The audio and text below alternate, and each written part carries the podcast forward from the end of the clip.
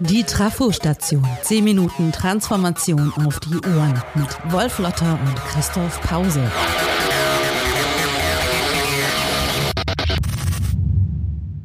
Was ist das Wichtigste, wenn es um die Transformation geht?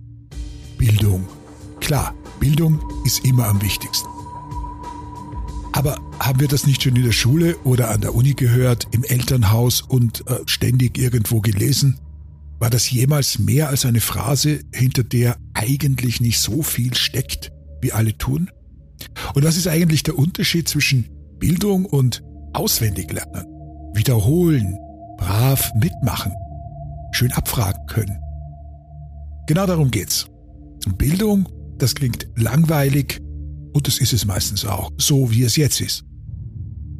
Das Problem ist, dass die Bildung, so wie wir sie kennen, in der Industriegesellschaft stecken geblieben ist. Im 19. Jahrhundert kamen die Schulen auf, die nicht die Talente und Fähigkeiten von Menschen fördern sollten und sie zur besten Entfaltung bringen, wie es der preußische Bildungsreformer Wilhelm von Humboldt gefordert hatte, sondern die Kinder und Jugendliche zum Mitmachen, zum Parieren abrichtete. Für das Militär, die Arbeit am Gutshof und in der Fabrik. Bildung das war Zwang. Die legendäre Bildungsforscherin Vera Birkenbiel hat in ihren Bestsellern immer wieder darauf hingewiesen, dass die Schule vom Modell des Arbeitshauses abgeleitet ist. Tatsächlich hat auch die Schulglocke diese Funktion. Es geht darum, schon so vorbereitet zu sein für die Fabrik, dass man sich an Schicht und Taktung gewöhnt. Gleichzeitig wusste man in der Arbeiterbewegung des 19. Jahrhunderts, dass es nur eine Chance aus dem Elend rausgibt, nämlich Aus-, Fort- und Weiterbildung für möglichst viele. Dabei sollten aber am Ende eben keine braven, abgerichteten Erwachsenen rauskommen, denen man vorhandenes, reproduzierbares Wissen eingetrichtert hatte, sondern selbstbestimmte Bürger. Darum ging es in diesem Bildungsideal. Die Praxis aber war, dass genug Menschenmaterial ausgebildet wurde für die Fabriken und später die Büros. Menschenmaterial, wo man die eine und den anderen immer ersetzen konnte. Ein Ersatzteillager eigentlich. Die Wissensgesellschaft heißt so, weil Wissen ihre wichtigste Ressource ist. Die Transformation hat es auf dieses Wissen abgesehen, das persönlich ist, gebunden an den Menschen, das haben wir hier schon mehrfach gehört.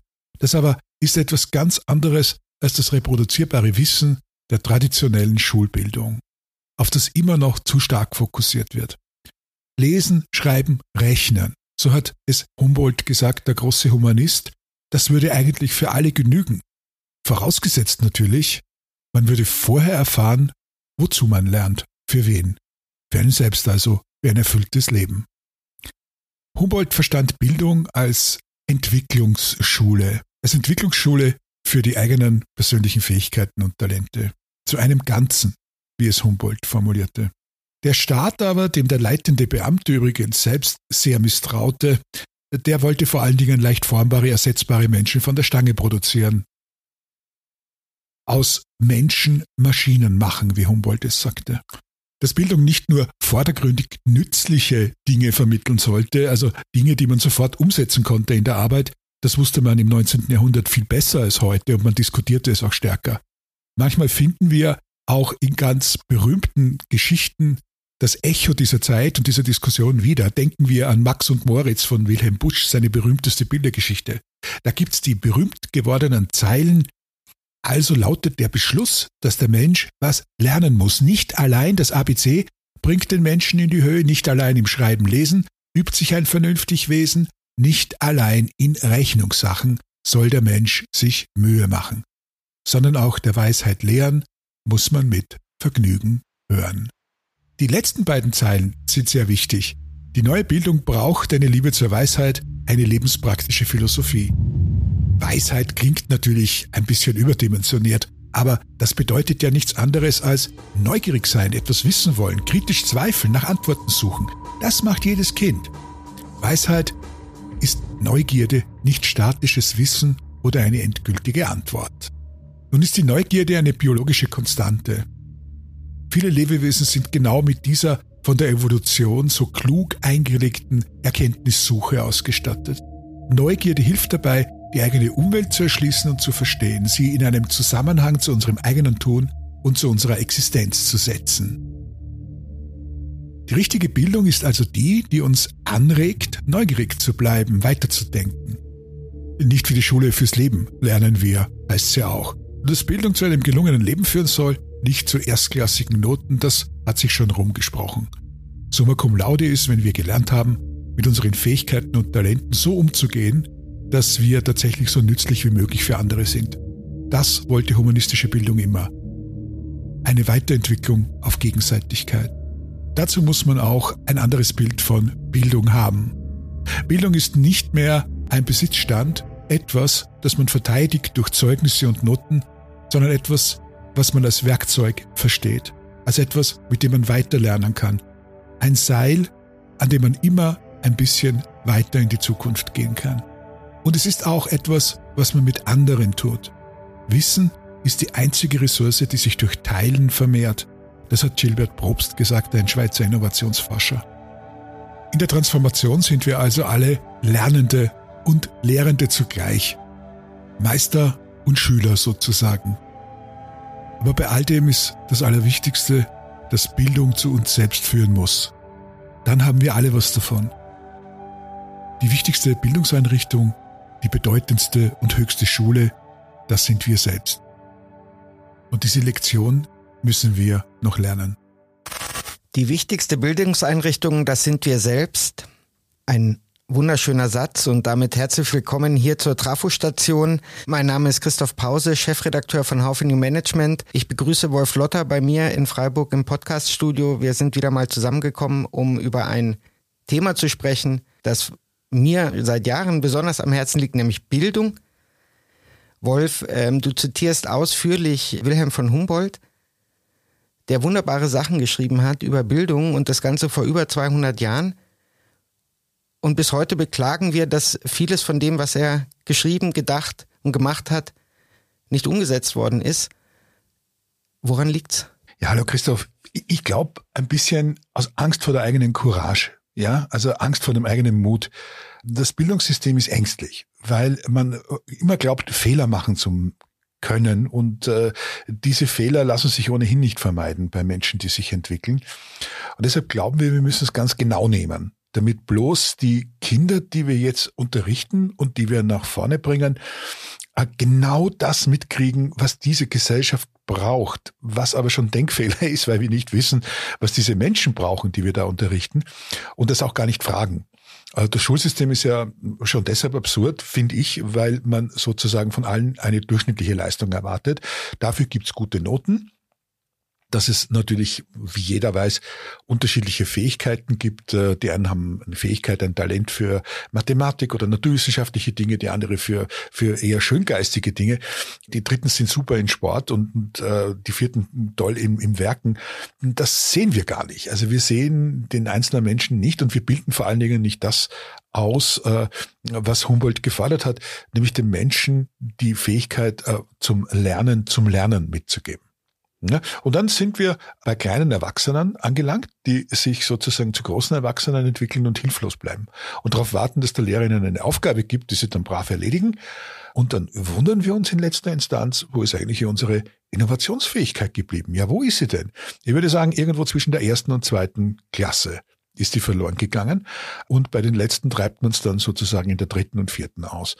Also müssen wir uns nicht wundern, dass es nicht funktioniert. Du hast gerade zitiert, dass das Modell Schule sich am Konzept Arbeitshaus äh, orientiert hat und ja. dass äh, vieles, was schiefläuft, eventuell schon dort angelegt ist und dass es darum ging, möglichst utilitaristisch gedacht Menschen auf die ins Leben zu bringen, die halt äh, machen, was gemacht werden muss. Jetzt führen wir seit vielen Jahren eine Diskussion über das Bildungswesen und alle sind sich irgendwie einig, dass das nicht richtig läuft. Äh, es gibt unterschiedliche Antwortmöglichkeiten, wie man es besser machen könnte. Interessant finde ich, wenn man jungen ähm, Unternehmensgründerinnen zuhört oder jungen Menschen, die über das Bildungssystem nachdenken aus, aus, einer, aus einer wirtschaftlichen Perspektive, dann sagen die auch alle, ja, Kreativität wird getötet und Äh, außerdem würden die falschen Sachen gelehrt und wir müssten alle Coden lernen schon als Kinder und das wäre wichtig und die digitale Welt verstehen und so. Und wenn ich dann frage, okay, was, fehl, was fiele denn weg im, im Unterricht zugunsten von Coden, dann ist es witzigerweise, dann sind es äh, klassische Sprachen, Latein, Griechisch braucht sowieso kein Mensch mehr. Äh, Gedichte auswendig lernen braucht auch keiner mehr oder sich mit Hans Magnus Enzensberger, den wir neulich zitiert haben, zu beschäftigen, führt auch nirgendwo hin, sondern es ist eigentlich derselbe Utilitarismus, mhm. bloß halt angepasst an die vermeintlichen Herausforderungen des 21. Jahrhunderts. Kommen wir irgendwann zurück zu dem, was der Humboldt damals gedacht hat? Also wir müssen eigentlich dahin mal. Da waren wir noch nie. Also, dass die, dass viele Junge äh, sozusagen versuchen, äh, Feuer mit Feuer zu bekämpfen, liegt ja daran, dass sie nichts anderes gelernt haben. Ich finde zum Beispiel eine der größten Unsinnigkeiten ist ja dieses Coden-Lernen. Es gibt, glaube ich, 1750 ausgestorbene Programmiersprachen. Die meisten machen sich das gar nicht klar. 1750, seit der Computer verbreitet ist. Das ist eine ganze Menge. Das heißt, die Wahrscheinlichkeit, wenn du heute eine Programmiersprache lernst und wenn du heute Coden lernst, dass das in ein paar Jahren überholt ist, ist enorm groß. So, also da hast du gar nichts gelernt. Das liegt einfach daran, dass man die Kultur des Codens, das ist super, dazu verstehen, was kann ich sozusagen mit dem Rechner machen, was kann der, damit der keine Blackbox mehr ist, nicht mehr undurchschaubar ist, das ist super. Und dazu brauche ich aber wieder Erschließungsfähigkeiten. Da brauche ich Sprache beispielsweise. Na klar, muss ich gut Englisch können, ja, um mich mit anderen austauschen zu können als Lingua Franca. Und Latein ist auch nicht doof. Also wenn ich ein bisschen Latein lerne, also ich muss jetzt hier nicht Tacitus auswendig lernen die ganze Zeit, das ist Unsinn, aber ein bisschen Latein lerne, habe ich einen Zugang zu vielen Sprachen. Ich habe aber auch einen Zugang zu einem Wissen und, und, und, und lerne mit etwas umzugehen, was im ersten Moment nicht als effizientes, optimiertes, ja fast Management managementgerechtes Werkzeug aussieht, deshalb wird es ja heute abgelehnt, sondern was sich erst auf den zweiten, dritten, vierten Blick erschließt. Die meisten Leute, die Latein lernen mussten, verstehen erst mit 30 irgendwann mal, wie nützlich das ist, wenn sie eine andere Sprache lernen oder einen anderen Zugang haben. Also ich bin nicht dagegen, die alten humanistischen Fächer aufzugeben. Ich bin auch nicht dagegen, äh, dafür, irgendwas aufzugeben, was aus dem schöngeistigen Kanon kommt. Im Gegenteil. Aber vielleicht die Rigorosität, mit der wir einfordern, dass das auch äh, genauso äh, gelernt werden muss wie alles andere, das sollte man vielleicht noch ein bisschen begrenzen. Also dieses Chancenverbauen, wenn du einfach nicht wirklich gut bist oder nicht gut geeignet bist, um ein Fach zu machen, schlechte Noten zu kriegen und damit keine Chance mehr zu haben. Das ist eigentlich unser Fehler. Ein Angebot machen, aber keine Pflicht. Was ich ganz interessant finde, jetzt wieder im, im, im Unternehmenskontext, im, im Arbeitskontext ist, äh, viele Unternehmen bieten viele Sachen an, äh, an Weiterbildung und äh, sind sogar so weit, dass sie sagen, die Menschen können sich selber drum kümmern, die dürfen alles nehmen. Und dann sagt jemand, der oder die bislang wenig beispielsweise mit Visualisierung zu tun hatte oder pro, mit Projektmanagement, oh, das würde ich gerne machen, weil es mich interessiert, weil ich mich dahin entwickeln könnte oder was auch immer. Und dann kommt eine Führungskraft und sagt, nö, du brauchst kein Projektmanagement, weil du auf absehbare Zeit nie in diese Verlegenheit kommst. Das heißt, auch da dieses, was du gesagt hast, Weisheit ist die Neugierde und das Werkzeug, um sich immer weiterzuentwickeln das wird dann doch ausgebremst, obwohl eigentlich alles da wäre. Also das Angebot ist da, von dem du gerade gesprochen hast, aber nutzen darf es dann doch wieder nur ein ganz bestimmter Kreis, der von irgendjemandem definiert wird. Weil auch unser Nutzenansatz bescheuert ist, um das mal zu sagen. Er ist zu kurzfristig. Also ich bin ja gar nicht dagegen, utilitaristisch zu denken, nutzenorientiert zu denken. Ich bin nur dagegen, dieses kurzfristige ins Geschäft immer einzuführen. Denn daraus kommt das ja. Also ich muss ja sehen, dass Menschen sich entwickeln und ich muss ja froh sein, dass ich Leute habe, die neugierig sind und auch was machen wollen, was vielleicht jetzt nicht morgen bereit sind oder im Quartal sich niederschlägt, das Ergebnis. Aber ich sage, die machen ja gute Arbeit, aber da ist vielleicht noch mehr drin.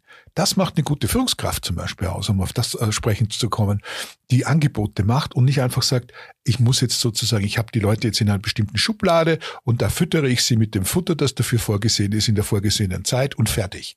Das ist natürlich nicht Bildung, das ist im Prinzip der Unterhalt einer Maschine. Und äh, Menschen können lernen und sie können auch noch im fortgeschrittenen Alter lernen, wenn sie sehen, dass es was bringt für sie. Ja, und dann bringt es der Firma auch was. Ich glaube, wir müssen uns trennen von dieser kurzfristigen Nützlichkeitserwägung äh, in der Bildung, so wie mit Latein. Ja, also wenn du Latein lernen musst in der Schule, ist immer doof. Ja, das ist eine, das ist anstrengend. Ja, aber wenn man dann zum Beispiel verstehen möchte, das gesamte abendländische Wissen erschließen möchte, und da ist einiges drin, was wir heute dringend brauchen würden, gerade in der Transformation, dann muss ich den Zugang haben. Da muss ich zumindest ein bisschen verstehen, was da geschrieben stand, um mich in die Lage versetzen zu können, einfach mit den Gedanken, die schon da sind, neu arbeiten zu können. Erschließungswissen ist entscheidend. Sprachen sind wichtig, lesen, schreiben, rechnen, ganz genauso wie es Humboldt gesagt hat. Die Fähigkeit, die Welt erschließen zu können, dazu muss die Welt aber auch ihre Türen aufmachen. Und wenn die Organisation zumacht und wenn die Bildungsorganisationen zumachen, was sie zunehmend durch verschulte Unis ja tun, dann ist natürlich Ende. Und da kommen wir auch wieder nicht weiter. Wir sind zu bürokratisch, zu selbstreferenziell mit Bildung im Umgang mit dem, was wir anbieten. In einem anderen Zusammenhang hast du mal davon gesprochen, dass das wichtigste und vielleicht sogar einzige, was wir brauchen, Problemlösungskompetenz ist und Kontextkompetenz. Sind das Dinge, die wir lernen können, auch wenn wir durch ein mehr oder weniger verpfuschtes Bildungssystem gegangen sind? Oder ist irgendwann die Tür zu? Ich glaube, das kann man ein Leben lang machen. Also man muss den Mut haben, anderen Leuten erklären zu wollen und sagen zu wollen, ihnen vielleicht auch auf die Nerven zu gehen manchmal mit dem, was man tut und was, und was der Nutzen für den anderen sein kann. Das ist ja sozusagen der Sinn aller Zusammenarbeit. Kooperation erschließt sich nur, wenn ich verstehe, was der andere macht sonst hat es keinen Sinn. Und wir neigen ja dazu, die Schubladen immer dichter zu machen und Spezialistinnen und Spezialisten immer, immer weiter voneinander zu entfernen. Da kennt ja niemand mehr genau die Arbeit äh, der anderen. Und genau das muss man sozusagen wirklich sabotieren. Also man muss sich zusammensetzen und sagen, was machst du eigentlich genau? Was trägst du sozusagen bei zu diesem Ganzen? Und zwar nicht in einer Kontrollsprache oder Überwachungssprache, sondern in einer offenen und freundschaftlichen Sprache. Ich möchte gern verstehen, was du machst. Also wie viele Leute gibt's, die mal zu den IT-Lern gehen im Unternehmen, wenn die jetzt beispielsweise Vertrieb machen und einfach sagen, was machst du eigentlich? Ja, das Einzige, was die tun, ist, wann ist denn eigentlich meine Software fertig, damit ich das machen kann? Also das Interesse daran, was ist die Problemlage, wie kriegen wir das richtig hin und sich auszutauschen und die ITler sollten auch zu den Vertrieblern gehen und äh, zu anderen Abteilungen und mal fragen, was die brauchen. Und Schlagartig hätten wir Organisationen, die bessere Tools hätten, die, die weitere, größere Perspektiven hätten. Die Neugierde, von der ich spreche und von der, glaube ich, auch Humboldt gesprochen hat, ist die Neugierde der Menschen aneinander, die Freude aneinander am gemeinsamen Arbeiten. Das ist eigentlich das, was unsere Zeit braucht. Das führt im Grunde wieder zurück zu dem, was wir äh, vor zwei oder drei Ausgaben diskutiert haben, nämlich das Thema Team und das Thema mhm. Talent und wie das alles zusammenpasst. Du hast gesagt, die wichtigste Bildung Bildungseinrichtung, das sind wir selbst.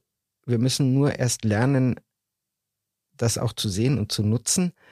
Was wäre der erste Schritt in deinen Augen dahin, jenseits von Neugierde und die Schubladen nicht kleiner machen, sondern größer? Die Erziehung äh, von jungen Menschen, wirklich die Erziehung, die sein zu dürfen, die sie sind. Das wissen die Kinder ganz gut. Also wer, wer erlebt hat, wie seine Kinder in der Schule abgeschliffen werden und jede Schule schleift ab, der sieht natürlich auch, wie viel von dem an dem dran ist, was man nicht machen will. Also lassen. Ja, das dann auch weitertragen in die Institutionen. Also es wäre nicht schlecht, wenn die, wenn die Kinder schon in der Grundschule sagen würden den Lehrern, was sie wollen und was sie nicht wollen. Manchmal wird man sich auf Kompromisse einigen müssen, ja.